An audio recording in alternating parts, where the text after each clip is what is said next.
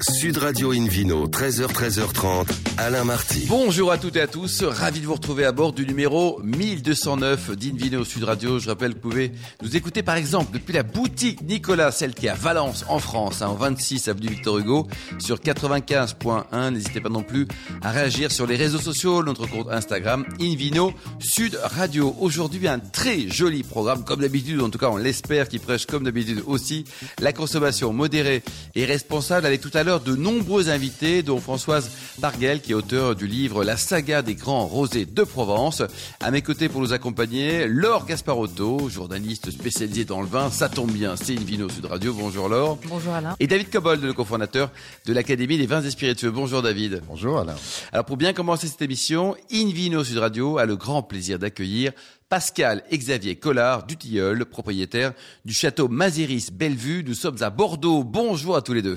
Bonjour. Alors racontez-nous, là, vous êtes euh, école de commerce, là, l'ESSEC, le SCP, vous avez mal commencé, vous n'étiez pas dans le vin au début, Pascal, vous faisiez quoi? Oui, mais on s'est rattrapé. Vous faisiez quoi au Moi, début? j'étais dans la maroquinerie. En fait, j'ai travaillé dans le luxe pendant plus de 20 ans. Chez et qui j'ai- vous étiez? J'étais chez Dior, Cartier, Céline et Nina Ricci pendant 20 ans. Belle marque. Et vous? Moi, j'ai fait de l'audit, puis ensuite, je suis parti un peu dans la pharmacie, industrie pharmaceutique, puis répartition pharmaceutique, D'accord, chez quoi? Chez OCP, chez euh, chez euh, Phoenix Pharma. Phoenix Pharma. Et alors un jour, vous avez trouvé la voie de la raison? Racontez-nous. Enfin le vin.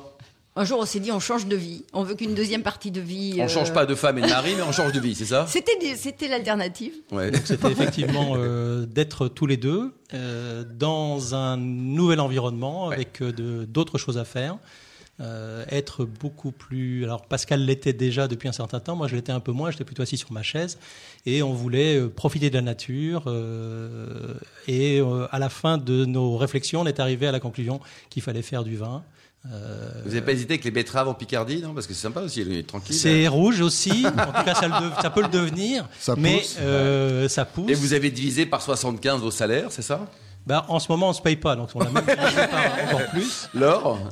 Mais euh, c'est vrai que vous auriez aussi pu prendre euh, un bateau, partir faire le tour du monde. L'île Maurice, par exemple L'île Maurice, par exemple.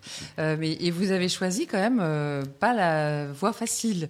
Et Bordeaux, Canon Fronsac, où vous êtes aujourd'hui, c'était arrivé euh, de manière euh, naturelle parce que la, la- la France propose aussi quand même pas mal d'autres vignobles Alors, plus euh, peut-être plus ensoleillés. À vrai dire, on a regardé un peu du côté des vignobles plus ensoleillés, du côté de la Provence. Et puis finalement, Bordeaux, c'est quand même ma région d'origine. Ah, Mes parents, grands-parents, ah oui, oui. libournaise, plus précis. Ah bah, après, on va pas mélanger torchon et euh, hein, Libournaise, David Cobold, là.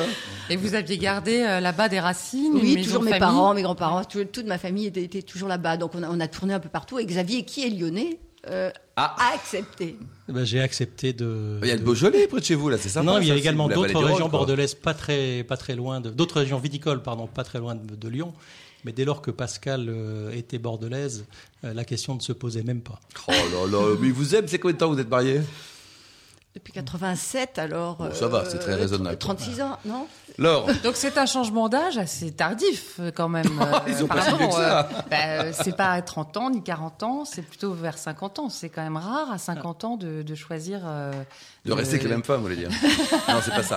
C'est- Euh, c'est- pas aussi. ce Non mais dit. je trouve ça. Enfin votre parcours. euh, C'est très gentil de me rajeunir et parce vous- que j'ai 62 ans, donc on l'a fait à Mais vous les faites 50, pas, hein. euh, à 56 ou 55 ou 56. bah, vous pour les faites pas. Voilà, c'est le vin qui euh, conserve. Et c'est le vin qui conserve, c'est le travail de la terre, le travail de la vigne, et le fait d'être euh, toujours ensemble et toujours euh, essayer d'aller de l'avant. Donc vous allez chaque matin dans, les, dans vos vignes tous les deux tailler. Combien d'hectares vous avez là? On a un peu plus de 9 hectares. Ah, quand même Et vous travaillez ça à deux? On se fait un petit peu aider sur les façons manuelles, mais sinon tout le reste, oui, 9 c'est-à-dire tracteur, euh, traitement. faut, euh, faut, faut être costaud. Hein, Oui. Ça forme des, des Golgotes à l'ESSEC et le SCP, Ouais, non comme ça, vous pouvez écouter des podcasts de l'émission euh, pendant, euh, Exactement, pendant- dans la. Et alors pourquoi Canon Fronsac C'était la, la question quand même de, de, de, de l'or. Il Vous avez vraiment hésité, bon, terre bordelaise, on l'a compris, mais il y a aussi d'autres régions qui ne sont pas forcément euh, les, les plus chères à l'hectare, on va dire. Quoi. Alors on a visité autour de Bordeaux ensuite, une fois qu'on a euh, considéré que c'était plutôt par là qu'on voulait aller. Et euh, à un moment, on a trouvé donc euh, le château Maziris Bellevue qui correspondait à ce qu'on recherchait. Alors ça aurait pu être dans une autre entre guillemets petite appellation, puisque les grosses appellations étaient totalement euh, hors de portée de, Financière, notre dire. financière. Euh, donc c'était c'est une très jolie petite appellation. Euh, les terroirs ils sont magnifiques, les, les, euh, les paysages sont magnifiques. On est en coteaux, on est en collines. Il y a une variété entre la vigne, les forêts, les et, et- Les rivières, partout des vues magnifiques sur la Dordogne, l'Isle. On est entouré vraiment de rivières euh, qui, qui rajoutent au charme. David. Cobol, un commentaire peut-être sur l'appellation Moi, je dirais que Fonsac, c'est vraiment l'injustement oublié du Bordelais sur la rive droite. Euh, pendant très longtemps, euh, il, euh, faut rappeler que Richelieu avait un château là, et, et, et le Français était plus coté que Pomerol ou Saint-Émilion à, à un moment donné. Oui. Ça, on l'a oublié. Et aujourd'hui, ça a été un peu destitué de ce statut par les gens de Pomerol, et je pense à la famille Mouex, pour le nommer, parce qu'ils avaient une propriété qu'ils ont un peu délaissée, même deux propriétés, euh, et en privilégiant Pomerol. Et, que Fronsac a beaucoup d'atouts que Pomerol n'a pas. Et je trouve que Pom, euh, et, Fronsac, je parle Fronsac et Canon Fronsac, pour moi c'est la même chose. hein. Il ne devrait pas y avoir deux appellations. là. Ah, le canon, il fallait, bien à l'époque des Anglais quand même. hein. Ouais, non, mais bon, des histoires de canons, on en a soupé. hein. Ouais, bah, il y a un très beau château aussi. Il y a des Ouais. canons qui sonnent partout dans le monde aujourd'hui, c'est pas top. Mais, mais vraiment, c'est une très très belle appellation qui mérite euh, un bien meilleur sort commercialement qu'il n'a. Laure, Du coup, ça vous fait un bon défi aussi à relever. Et en effet, à Canon, je trouve qu'on a des, des vins euh, très, euh, très minéraux, parce que vous avez de Qu'est-ce que très ça beaux veut dire, terroirs. ça, minéraux Très minéraux. Voilà, je savais que j'allais te taquiner. il y a des mots comme ça. Ça euh, veut dire- terroir, ça veut dire qu'il y a de l'acidité, euh, quoi. Oh, pas oui, du tout. non, Ouais. il y a aussi une texture, un toucher un peu. euh, Pascal, expliquez-nous un peu la, philosophie de vos vins. Alors, Brutal. euh, je dirais déjà, déjà notre choix s'est fait parce que euh, il- euh, le lieu était magnifique, mais on avait aussi beaucoup, beaucoup de choses à faire, tant dans la vigne que sur les bâtiments, et avec un potentiel énorme, Hmm. aussi bien pour recevoir des gens que pour faire un vin magnifique. Donc le deux. premier qui avait créé notre propriété, c'était euh, cinq générations euh, avant nous, autour de 1840, était géomètre. Il a choisi des, des, po- des, des lieux Donc pour nos le vignes caresse, pas de problème. exceptionnelles. Alors, la caresse du château, du domaine. là.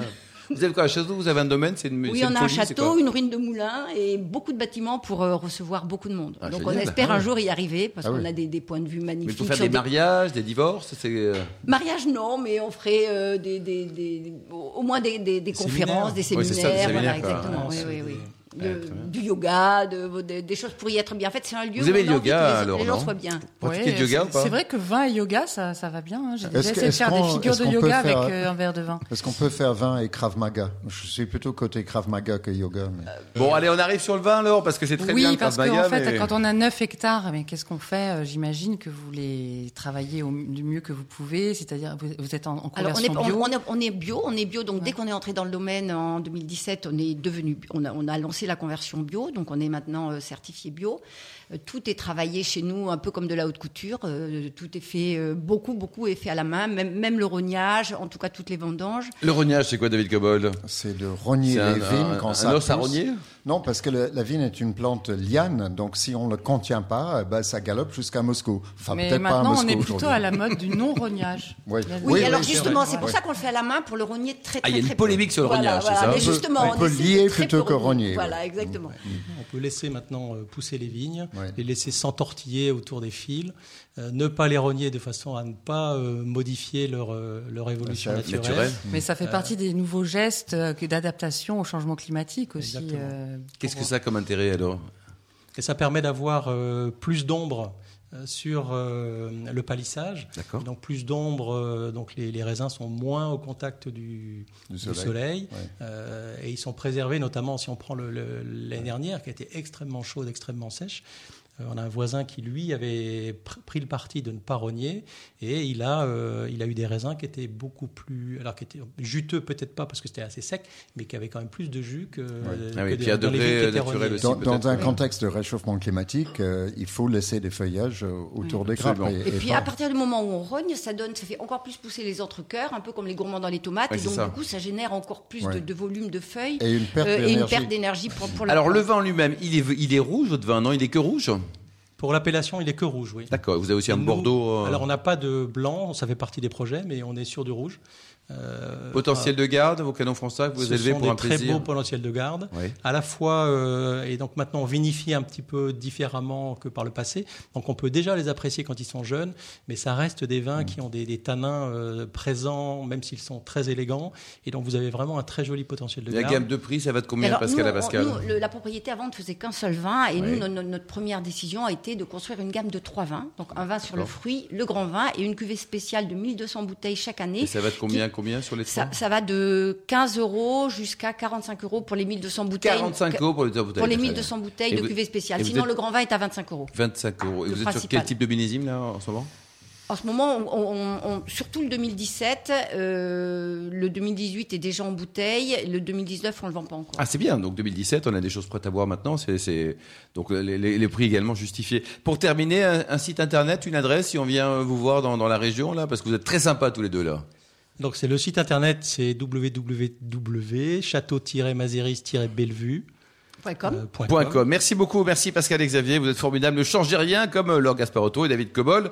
On marque une petite pause et on se retrouve avec le Vino Quiz pour gagner plein de cadeaux. Sud Radio Invino, 13h, 13h30, Alain Marty. Retour chez le caviste Nicolas. Je rappelle que vous pouvez nous écouter par exemple depuis la boutique Nicolas de Valence au 26 avenue Victor Hugo sur 95.1. On vous remercie d'être toujours très nombreux à nous suivre chaque week-end et vous pouvez nous retrouver sur les réseaux sociaux. Le compte Instagram c'est Invino Sud Radio pour toujours plus d'actualités. À mes côtés pour nous accompagner, Christelle Taré, première femme maître caviste de France et Philippe Fourbac, meilleur sommelier du monde. Notamment, bonjour à tous les deux. Bonjour. Vous aimez le rosé Christelle ou pas Ah oui. mais vous l'avez toujours aimé ou pas Parce qu'au début, c'était pas forcément considéré comme un vin terrible. Qu'est-ce qui s'est Ah passé si, mais depuis mes 20 ans, je bois du vin rosé euh, quand Depuis on deux est ans, jeune. buvez voilà. c'est génial votre truc là. ouais, ouais. C'est exactement ça. Donc depuis toujours. Et vous, Philippe Moi, je suis dans Provence, je suis obligé de dire oui. Ouais, Vous n'avez pas le choix. quoi. Mais en même temps, c'est pas, c'était pas le vin qui spontanément m'attirait. J'avoue Ouais. Que c'est plus le cas aujourd'hui. Je trouve qu'il y a de- de- d'excellents rosés. On va en parler d'ailleurs. Exactement, avec notre invité Françoise Parguel. Une vidéo sur radio est, est ravie de vous accueillir, Françoise. Bonjour à Alors, votre livre, La saga des grands rosés de Provence.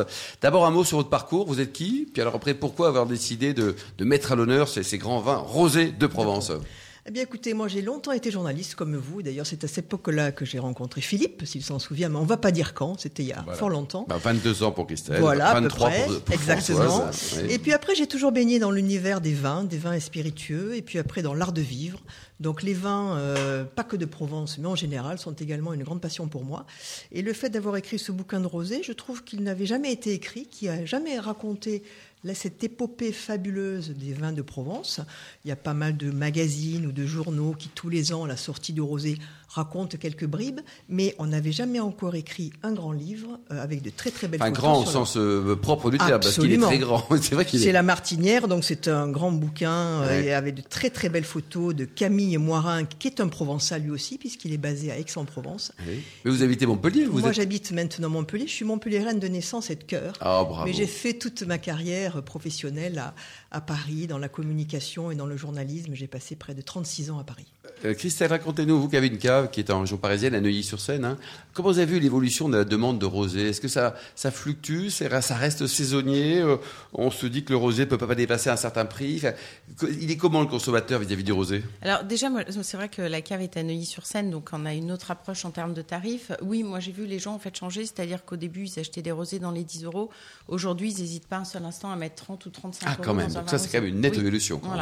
Il y a vraiment toutes les maisons ont des très belles cuvées aujourd'hui, des cuvées haut de gamme, et ça plaît beaucoup aux clients. Voilà. Et vous, Philippe, au restaurant, le bistrot du sommelier à Paris, boulevard Haussmann, vous avez le, le même phénomène hein? Même chose, on avait quelques rosés à la carte, on avait un peu du mal à les vendre. Aujourd'hui, on a une vraie demande pour les rosés et une vraie demande pour les rosés également premium. Ça, ça, ça, ça, ça a vraiment changé. Et il faut dire que les vignerons ont fait des efforts considérables. Ce qui a beaucoup aidé la Provence, bon, c'est que déjà il y a un berceau naturel pour produire, ce style de vin. C'est les investissements dans, dans la cave, dans l'approche aussi de la vinification, dans le froid, qui ont permis de faire des rosés plus fruités, qui se gardent mieux, qui sont devenus plus gastronomiques, euh, qui sont voilà donc une, une gamme effectivement plus large, qui séduit aujourd'hui vraiment les consommateurs. Alors Françoise, racontez-nous, vous avez investigué, vous avez rencontré combien de, de domaines au total? Oh, j'ai à peu près une douzaine de domaines qui sont répertoriés dans le livre. En fait, c'est entre une enquête et un peu un storytelling. Je raconte une histoire, des pionniers des grandes familles provençales. Je cite les Minuti, les Hottes, les Sumères, tous ces gens qui, dès là, déjà au siècle dernier et même avant, qui ont commencé à. qui n'étaient pas forcément des metteurs en marché, mais qui étaient des, vraiment des vignerons.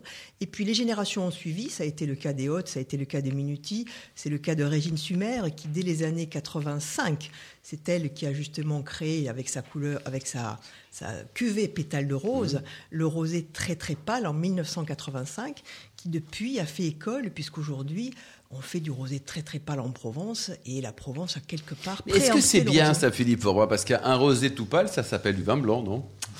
Ça s'appelle éventuellement blanc de noir et parfois on est un peu à la limite entre les deux. On, hésite un peu quand, euh, quand on a dans le verre parfois certains rosés d'aujourd'hui qui sont effectivement extrêmement pâles. Euh, il faut vraiment avoir un, vin blanc à côté. Oui, ça pour comparer. Pour dire que celui-là, il est un peu plus taché. Et vous, Christelle, vos clients, ils veulent vraiment du rosé rosé ou du rosé blanc? Du rosé très pâle, oui. en fait, les, clients ont l'impression de légèreté avec la couleur, ce qui n'est pas forcément vrai d'ailleurs. Mhm. Mais donc c'est pour ça qu'ils vont, euh, ils vont vers la couleur la plus claire possible. Alors racontez-nous si vous parlez également de, jeunes entrants ou alors que de domaines qui sont là depuis, je qui sont voudrais juste revenir sur le centre du rosé, qui est encore le seul centre au monde du mhm. rosé, a fait énormément de travaux et de recherches sur la couleur. Et donc aujourd'hui, c'est vrai qu'il y a eu peut-être des rosés très très pâles. Sans un retour en arrière, on revient quand même aujourd'hui à quelque chose de plus normal et pas trop trop blanc pour pas faire la différence. Mais quand on voit les, différentes bouteilles, il y a quand même du rose pâle, du pamplemousse, un peu de l'orange. Ils sont quand même très pâles, Françoise. Oui, hein. absolument. on est quand même très loin de Tavel, non? Absolument, tout à fait. On n'est plus à Tavel. Donc pour en revenir, oui, c'est pas un listing de tous les entrepreneurs, mais j'ai commencé à parler par les, les néo-vignerons, ce que j'appelle les néo-vignerons, les premiers investisseurs. Je citerai par exemple euh, euh, le château de le domaine de Pérasol, qui a été racheté par Philippe Ostruy, qui fait partie des premiers investisseurs néo-vignerons avant juste au début des années 2000. Après, il y a eu Château Robine, Valérie Roussel, qui est une tropézienne et qui elle aussi a commencé à investir. Et ils se sont pris au jeu. Ils n'avaient pas de formation viticole. Ils se sont euh, bien entourés et ils ont fait quand même de très très belles euh, propriétés. Euh, voilà. Philippe Aujourd'hui, on a des gros investisseurs. Oui. Le groupe LVMH en tête, etc. Et quand on les entend parler, ils pensent que, ils pensent que c'est le nouvel Eldorado de la viticulture. Et, et on parle d'achat d'hectares et d'hectares pour faire vraiment effectivement une, une, entreprise finalement du Rosé Provence. C'est quoi votre sentiment sur le sujet? ce sont, euh, ce sont la deuxième vague, c'est la deuxième vague des investisseurs. Le premier groupe qui a investi en Provence, c'est le groupe euh, Louis Roderer, puisqu'ils ont racheté le domaine Haute en 2004. J'en parle justement dans le livre. Et après, il y a eu LVMH euh, qui est arrivé en prenant 50% du château d'Esclans de Sacha Lichine. après, il y a eu dernièrement Minuti. Minuti. qui vient d'être repris également dans le courant du mois d'avril par LVMH, qui fait de LVMH le premier metteur en marché de rosé en Provence. Mais il y a eu d'autres investisseurs qui continuent, comme par exemple Miraval. Brad Pitt a fait également, mhm. euh, sans être un vigneron, ça a fait un joint venture avec les Perrins, et ça aussi, ça a bien fait marcher. Ça, c'est une bonne chose pour la région? Je pense que la, la, stars. La, la, Provence a un côté imaginaire depuis très très longtemps. D'ailleurs, j'en parle justement dans l'introduction la Provence a connu des peintres, des écrivains, donc de tout temps, avec sa, région, a attiré du monde. Donc là, il y a une nouvelle révolution qui est par le rosé. Il ne faut pas oublier, Philippe l'a souligné tout à l'heure, la, Provence est le premier vignoble, de, le plus vieux vignoble de France, mmh et qui était déjà autorisé à faire du rosé bien avant que ce soit la mode. Philippe Aubrac, le plus ancien Le plus ancien, vraisemblablement parce que sa, proximité marine, proximité avec le, monde romain de l'époque, notamment, a fait un vignoble spontanément planté. Euh, effectivement, on peut imaginer d'ailleurs que les premiers vins, avant de maîtriser les vinifications en rouge, qui est quelque chose de plus élaboré, voire de, voire de maîtriser euh, le blanc, euh, les vins étaient plutôt, étaient plutôt vraisemblablement rosés.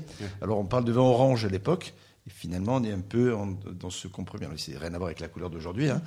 euh, mais par contre avec le goût, la tout ça qu'on peut retrouver. Et toutes ces stars, là, votre, votre copain Patrick Bruel, par exemple, il en est où, la côté vignoble La côté vignoble, il fait du rosé. Alors, il n'est pas, il est pas complètement dans, le, dans la zone Provence, mais il n'est pas loin, puisqu'il est dans le Luberon. Euh, effectivement, avant de faire du rouge pour que la vigne puisse euh, prendre de l'âge et faire un rouge avec euh, la personnalité et la qualité qu'il souhaite, il se met à faire du rosé. Et il se met à rêver même avec son rosé. Il s'appelle Léos, la contraction de prénom de ses enfants. Et force est de constater que quand on le goûte, franchement, bon, ça goûte bien. Et les Perrins sont aussi un peu dans le coup d'ailleurs. De, oui. et alors Françoise, dites-nous, c'est pas justement dramatique pour la Provence d'avoir que du rosé?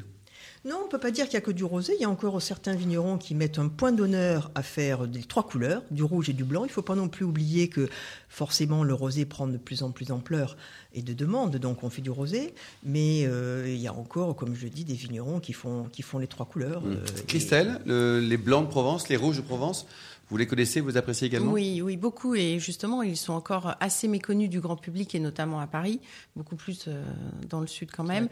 Et c'est vrai que je pense que ce sont vraiment les enjeux de ces futures maisons aussi, c'est-à-dire les futurs enjeux, je veux dire, de ces maisons, c'est de faire connaître euh, la Provence autrement que par ces vins rosés.